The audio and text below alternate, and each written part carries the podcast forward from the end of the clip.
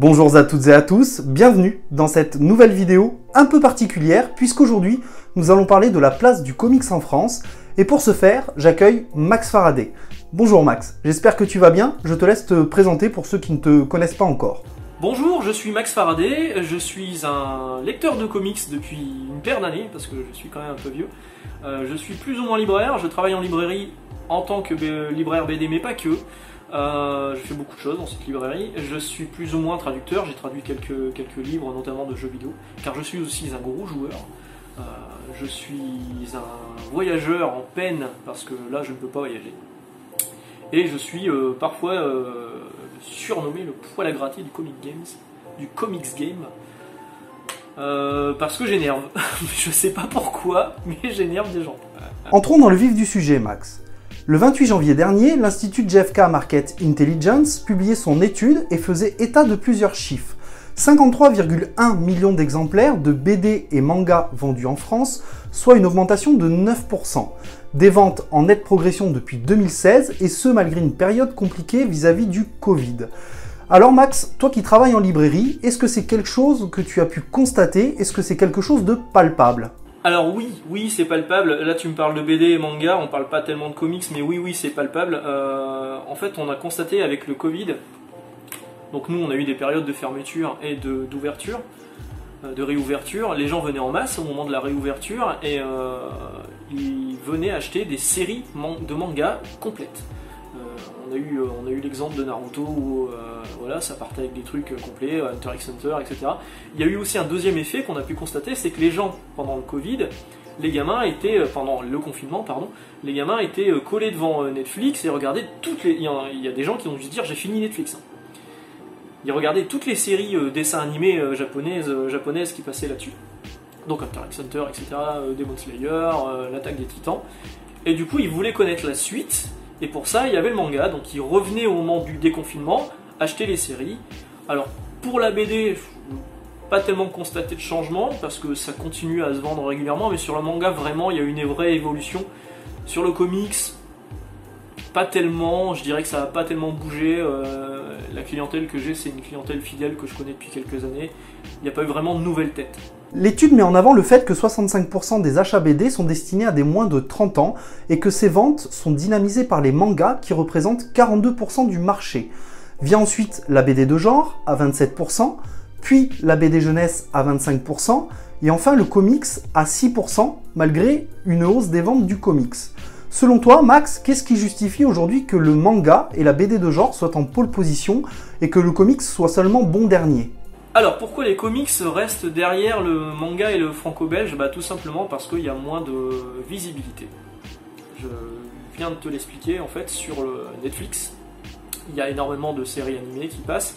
Il y a des adaptations de films aussi qui existent de BD franco-belge c'est souvent très mauvais, hein, Gaston Lagaffe, Boule et Bill, euh, les blagues de Toto, euh, de merde, pardon pour les fans. mais sur les comics, alors tu as les films effectivement du Marvel Cinematic Universe, mais il n'y a pas ce qu'on pourrait appeler un taux de transformation de, clients, de clients, de gens qui vont voir, de spectateurs qui vont voir les films en salle et qui après viennent en, magasin. Ce, que, ce, que je, ce qui peut expliquer ça aussi peut-être, c'est que quand tu as regardé ton dessin animé japonais et que tu prends le manga, c'est la même histoire. C'est les mêmes personnages, tu retrouves vraiment ce que tu as connu dans, dans, l'adaptation en, animé. Quand tu as vu ton film Marvel Cinematic Universe, tu prends le comics et en fait tu te retrouves pas dedans. Tu reconnais pas forcément les personnages. Il y a des personnages qui sont complètement différents. Il y a... Et, tu te retrouves dans un truc qui peut être en cours et tu, tu, tu te reconnais pas. Tu reconnais pas ce qui t'a plu dans les films, dans le comics malheureusement. Et surtout, il y a parfois des portes d'entrée qui sont compliquées. C'est-à-dire que tu veux commencer Spider-Man, il y a tellement de numéro 1 Spider-Man, tu sais pas. Batman, c'est le même cas de figure. Euh, par contre, tu, tu, viens de voir ta série Naruto, tu veux commencer à Naruto, tu prends le numéro 1. Tu te poses pas de questions, il n'y a pas 5 séries différentes avec un numéro 1 à chaque fois. Voilà.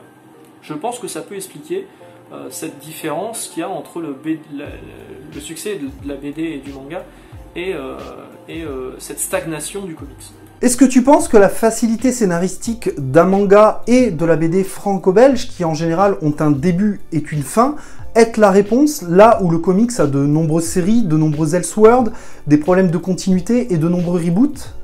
Oui, c'est beaucoup plus simple de rentrer dans du manga, j'ai vu ce film, que de rentrer dans l'univers du comics. Maintenant, euh, ce dont tu parlais là, le, fait qu'il y ait de nombreuses séries dans le comics, c'est un truc que je constate aussi en ce moment c'est de moins en moins vrai avec le manga. C'est-à-dire que maintenant, tu as la série principale, genre My Hero Academia, et tu as des séries dérivées. Euh, My Hero Academia Vigilante, euh, euh, là tu des Titans, Before the Fall, tu as des séries dérivées. Tu as une série principale et des séries dérivées, un peu comme dans le comics. Mais il y a toujours l'accès au numéro 1 de la série principale, qui est toujours disponible, qui est commandable, qui est, qui est trouvable assez facilement.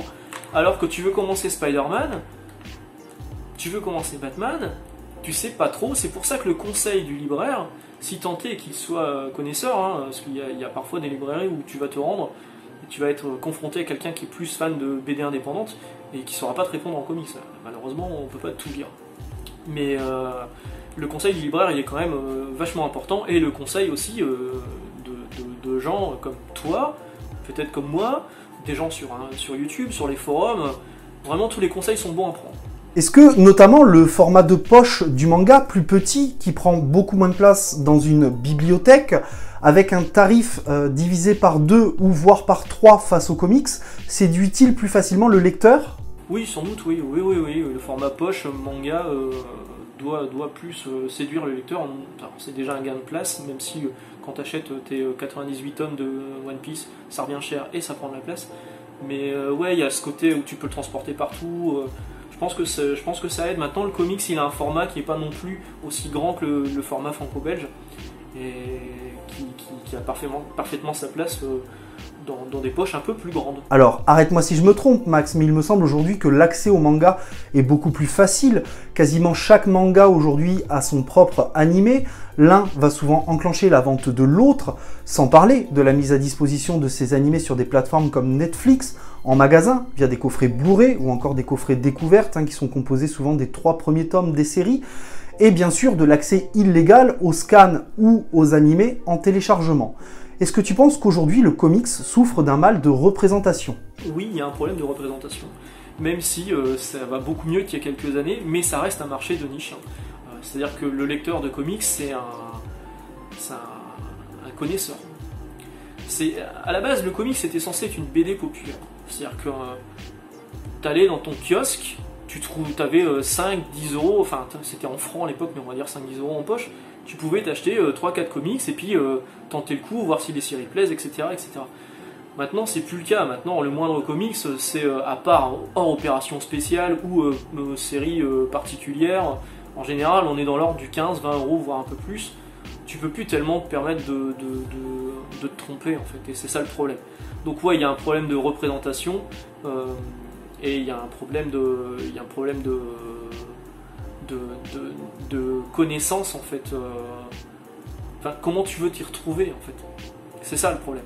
C'est tu, tu, tu ce que je, te dis. Hein. tu as 5 euros en poche, tu t'achètes un manga, tu le testes. Là, pour 5 euros, euh, t'as pas de comics.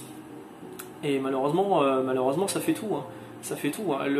J'en vois beaucoup en librairie des mères de famille qui viennent avec leurs gamins et le gamin dit Ah, euh, j'aime bien Spider-Man, tu peux me prendre le Spider-Man? Boum, 18 balles. Bah, la mère, elle dit non. Euh, par contre, le gamin, il dit euh, Ah, j'aime bien Naruto, ok, 6,90€, bah, vas-y, prends-le. Penses-tu également que la proximité scénaristique d'un manga avec son animé facilite la vente, là où bien souvent pour les comics, les films sont des adaptations, voire des crossovers? Oui, effectivement, le fait que ce soit plus simple quand, tu, lis ton. quand tu as vu l'adaptation d'animé et que tu prends le manga et que ça soit la même histoire, c'est beaucoup plus simple, alors que le comics, c'est beaucoup plus le bordel. Là, tu vas regarder la série Vendavision, tu vas prendre le comics à côté, euh, on va dire euh, le comics Vision de Lemire et, euh, et Gabriel Walta, euh, non Tom King, je dis une connerie, c'est Tom King, c'est pas du tout Lemire, euh, tu, vas pas du tout reconnaître le personnage que tu as vu dans, la série Vision. Les jeux vidéo et les séries, depuis plus longtemps, et depuis un peu moins longtemps aujourd'hui le cinéma, mettent pourtant en valeur l'univers des comics.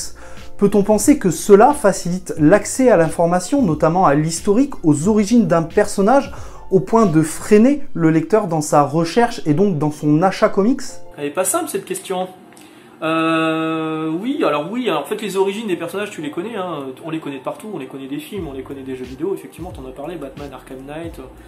Euh, donc on pourrait penser que c'est plus simple en fait. Tu pourrais te lancer dans une, dans, une série de comics sans te dire il me faut le premier numéro parce que je sais pas comment il a eu ses pouvoirs, si ses pouvoirs tu les connais. Donc euh, freiner le lecteur à chercher dans un comics, je sais pas, je pense pas. Pense que le comics, on est tous passés par là, on a commencé à mettre le doigt dedans, j'ai vu ce film, euh, pour, pour, euh, pour découvrir, et puis après tu développes. Après tu, tu dis tiens, euh, on parle de tel événement dans ce comics, on fait référence à tel truc, bah, je vais chercher ce qui s'est passé avant, peut-être essayer de l'acheter, peut-être le lire, peut-être voir si ça me plaît, et dans ce cas-là on remonte un peu dans le passé. Et, je pense pas, je pense que le lecteur de comics il est un peu, il est un peu comme Indiana Jones, il aime l'aventure et il est aussi, il aime bien les les vieilles fouilles. L'étude met en avant que 62% des mangas sont consommés par une audience de 15-29 ans, là où la BD de genre est consommée à quasi-égalité par les 15-29, les 30-49 et les 50 et plus. Bien sûr, la BD jeunesse a pour cible les moins de 15 ans, et les comics sont consommés à part égale à 39% par les 15-29 et les 30-49 ans. On peut donc dire que chaque univers a son public. Est-ce qu'on peut penser qu'il y a un lien générationnel? Oui, alors le comics, pour moi, c'est un, peu plus adulte. Euh, je, vois beaucoup de, gamins qui lisent de manga, moins qui lisent du comics. Euh, j'ai l'impression que le comics, tu, peux faire intéresser, tes enfants aux comics, mais justement si toi t'en as lu quand t'étais étais gamin aussi. Alors que le manga, c'est ton gamin qui va te demander du manga, alors que toi tu connais pas forcément ces trucs-là. Je pense qu'il y a plus un côté générationnel sur le comics sur le manga, où le manga, là, vraiment, euh, c'est un truc plus jeune. Après, le manga, il est divisé en, plusieurs catégories. Hein. T'as le shonen qui est vraiment euh, pour, les, pour les, jeunes ados, même si moi je suis très lecteur de shonen. Lisez Fly, enfin Dino Daigoken, euh, Dragon Quest, ou, Tokyo Revengers.